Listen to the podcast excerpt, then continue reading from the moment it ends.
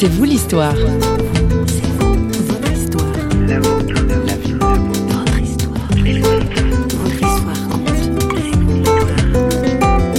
Moi, j'ai vraiment à cœur de les soutenir, quel que soit leur délit. Ça, je leur demande pas. S'ils ont envie de le dire, ils le disent. Ma vocation, c'est de soigner, sans me poser la question est-ce que cet homme est bon ou pas? Et d'ailleurs, euh, on peut se poser à tous la question, parce que personne n'est bon ni mauvais, totalement. En prison aujourd'hui dans C'est vous l'histoire. Bonjour. Aux côtés de l'infirmière Cathy Moret, notre invitée. Avec Rémi, son mari, elle a parcouru les villages de Brousse au Burkina Faso pour apporter des soins aux villageois. Et depuis plus de 15 ans maintenant, elle visite régulièrement les prisons du pays pour soigner les détenus. Pour eux, Cathy Moret, c'est celle qu'ils appellent très joliment Maman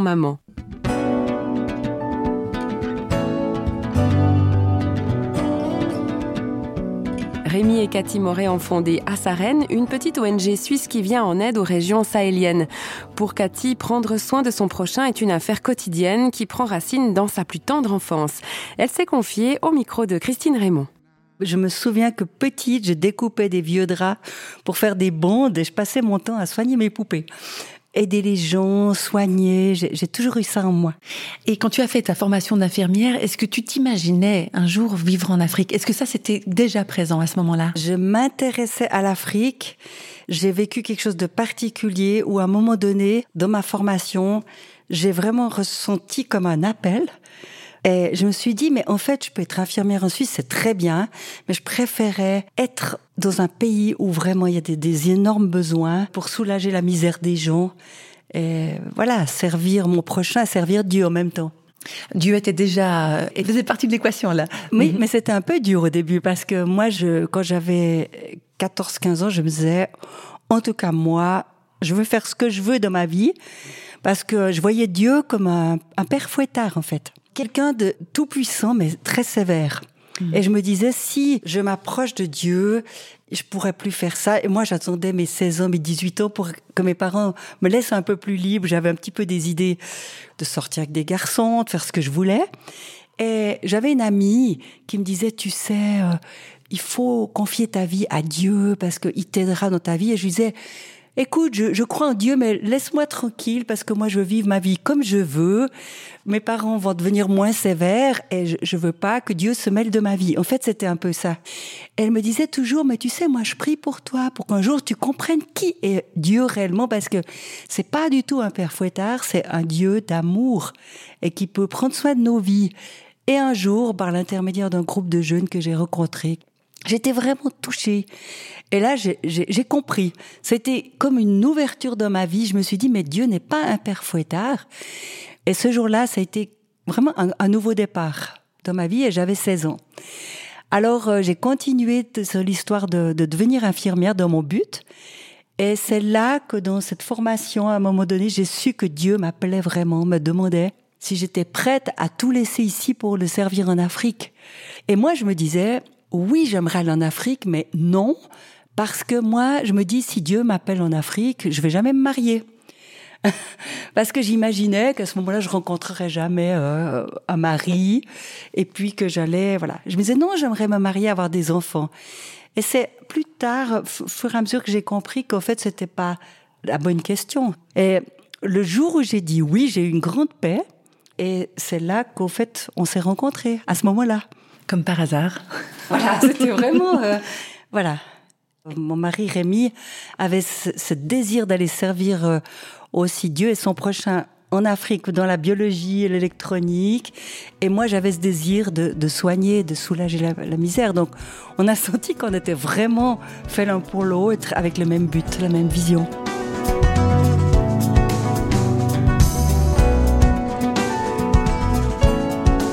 Alors Cathy, en ce qui te concerne, tu vois beaucoup de personnes qui sont mal en point physiquement dans les prisons.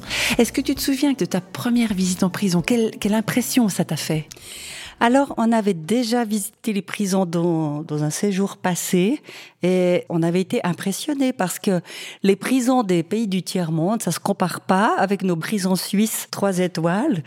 Et les États des pays en voie de développement n'ont pas du tout les mêmes moyens. Ils font, c'est vrai, tout ce qu'ils peuvent, mais ils sont limités. Et en plus, la délinquance augmente parce que c'est dû à la pauvreté. Et les États ont de la peine à, construire assez de prisons. Alors, ce qui est magnifique, c'est qu'ils sont très ouverts à recevoir de l'aide. Ils font leur maximum, ils sont conscients que on pourrait améliorer. Il y a déjà, par exemple, un système de santé, etc. Mais il y a beaucoup à faire. Alors, nous, quand on est revenu au Burkina en 99, l'aumônier de la prison centrale, qu'on connaissait depuis très longtemps, m'a demandé est-ce que je pourrais venir l'aider? Et ça correspondait exactement à ce que j'avais envie de faire. Alors la première fois, c'est vrai que je ne savais pas trop comment il fallait agir, les interactions avec les gardes, euh, les détenus, comment le système fonctionnait déjà. Alors, euh, bon, j'étais un peu au tâtonnant. Donc tu interviens au niveau des soins, au niveau de la nutrition dans les, dans les prisons. Tu repères très très vite si quelqu'un va vraiment mal. Oui, bah alors maintenant, en plus avec les années, c'est, au début juste moi j'étais étonnée parce qu'il y a certaines pathologies qu'on rencontre dans ces prisons qu'on connaît même pas à l'extérieur dans le pays. Par exemple, nous on avait fait la région sahélienne et il y a par exemple, une pathologie que j'ai cherchée pendant deux, trois ans, me disant qu'est-ce que c'est? Ben, on s'est rendu compte par la suite que c'était euh, ce qu'on appelle le beriberi, c'est une maladie qui est due à une carence en vitamine B. Mais ça, on l'avait pas vu dans nos années de consultation en brousse. Et c'est petit à petit, j'essaie de me renseigner, de comprendre et de voir comment traiter par des conseils aussi de médecins.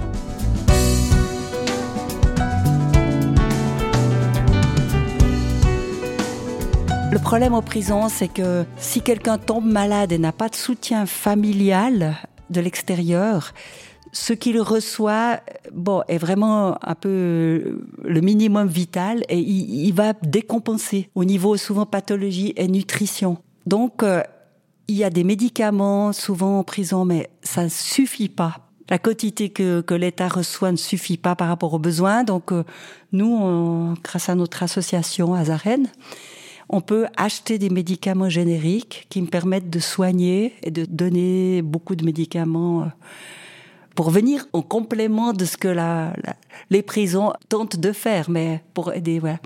Et la nutrition aussi, justement, souvent la, nourriture est assez monotone.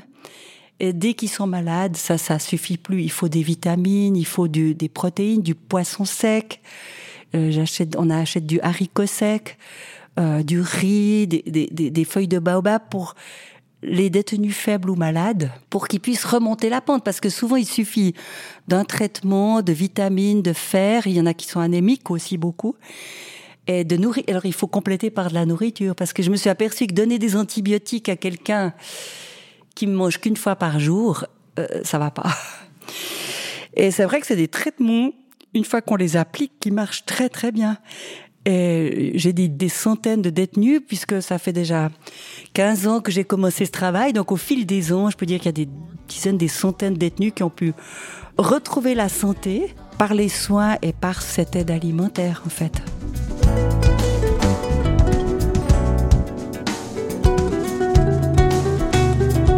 En marge de son travail d'infirmière, suivre les prisonniers au niveau des soins et de la nutrition, Cathy Moret propose également un accompagnement spirituel.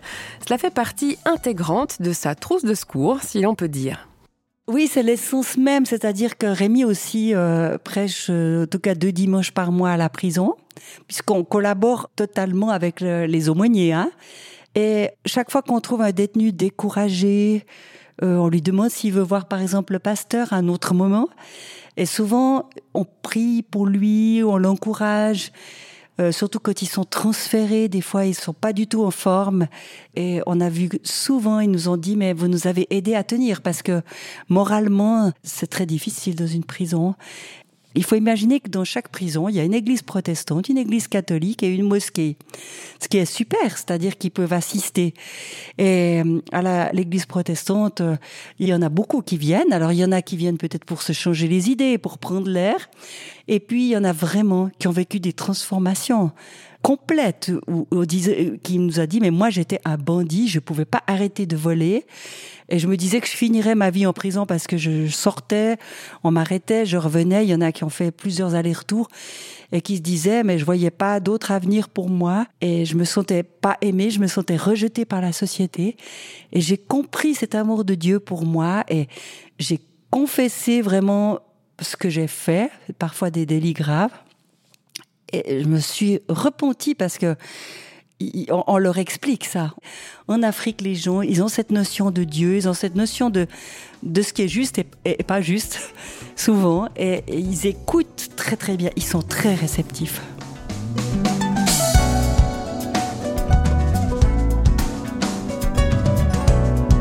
J'ai pu monter aussi une petite bibliothèque dans deux grandes prisons où ils ont des livres aussi pour euh, ceux qui savent lire. Il y a aussi tout un travail d'alphabétisation hein, euh, à faire et à poursuivre dans la mesure. Voilà, ma, collaboratrice qui est là depuis dix ans, d'abord on l'avait engagée comme alphabétiseur ou alphabétisatrice, je sais pas, en langue euh, nationale qui s'appelle d'ailleurs le Moret, et puis aussi en Peul. Et ça a beaucoup aidé des détenus qui ont, qui savaient pas lire une lettre. Et à la fin, ils savent écrire et lire dans leur langue. C'est magnifique. Alors ils sont avides. On leur donne quand ils ont fini un Nouveau Testament parce que ils lisent, ils sont très fiers, ils sont contents d'avoir pu apprendre à lire. Donc le Nouveau Testament, c'est une petite partie de la Bible? Voilà, c'est ça. Bon, au début, on leur dit de lire un évangile pour comprendre que fait qui était Jésus, ce qu'il a fait. Et ils dévorent, ils dévorent, ils ont tout leur temps pour lire. Et après, ils nous demandent, ils posent des questions, parce que mes deux collaborateurs sont aussi impliqués dans ce travail spirituel et ils peuvent parler directement dans la langue aux détenus. C'est encourageant, disons qu'il y a une soif de ces questions-là de chez ces détenus. C'est vraiment impressionnant.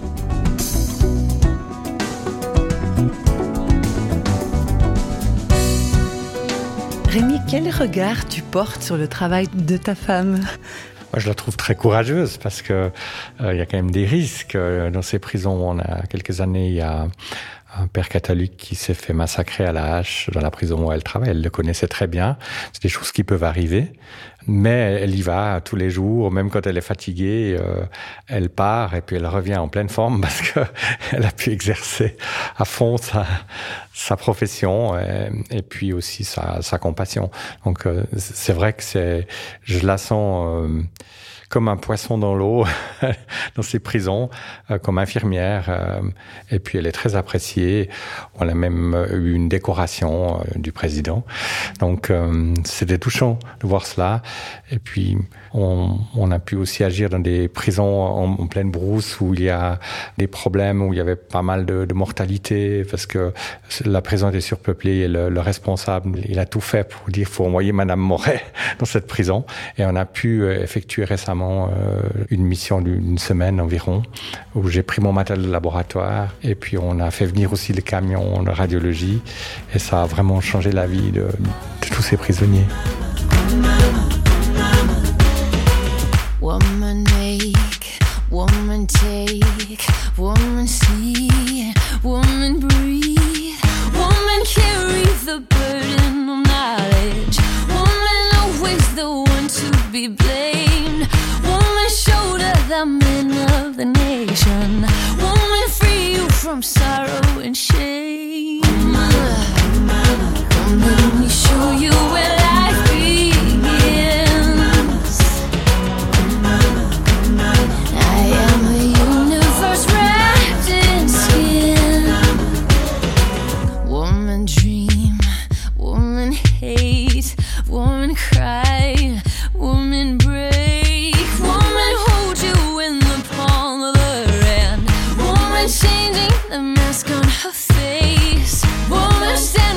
their feet in the fire.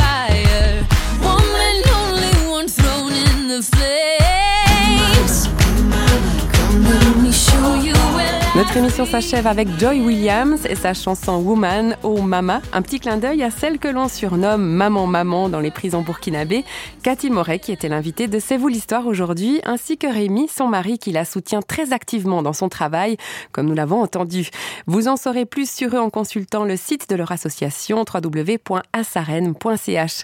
L'équipe de Radio Réveil qui signe cette émission vous salue et vous donne rendez-vous très bientôt avec un nouvel invité. Bye bye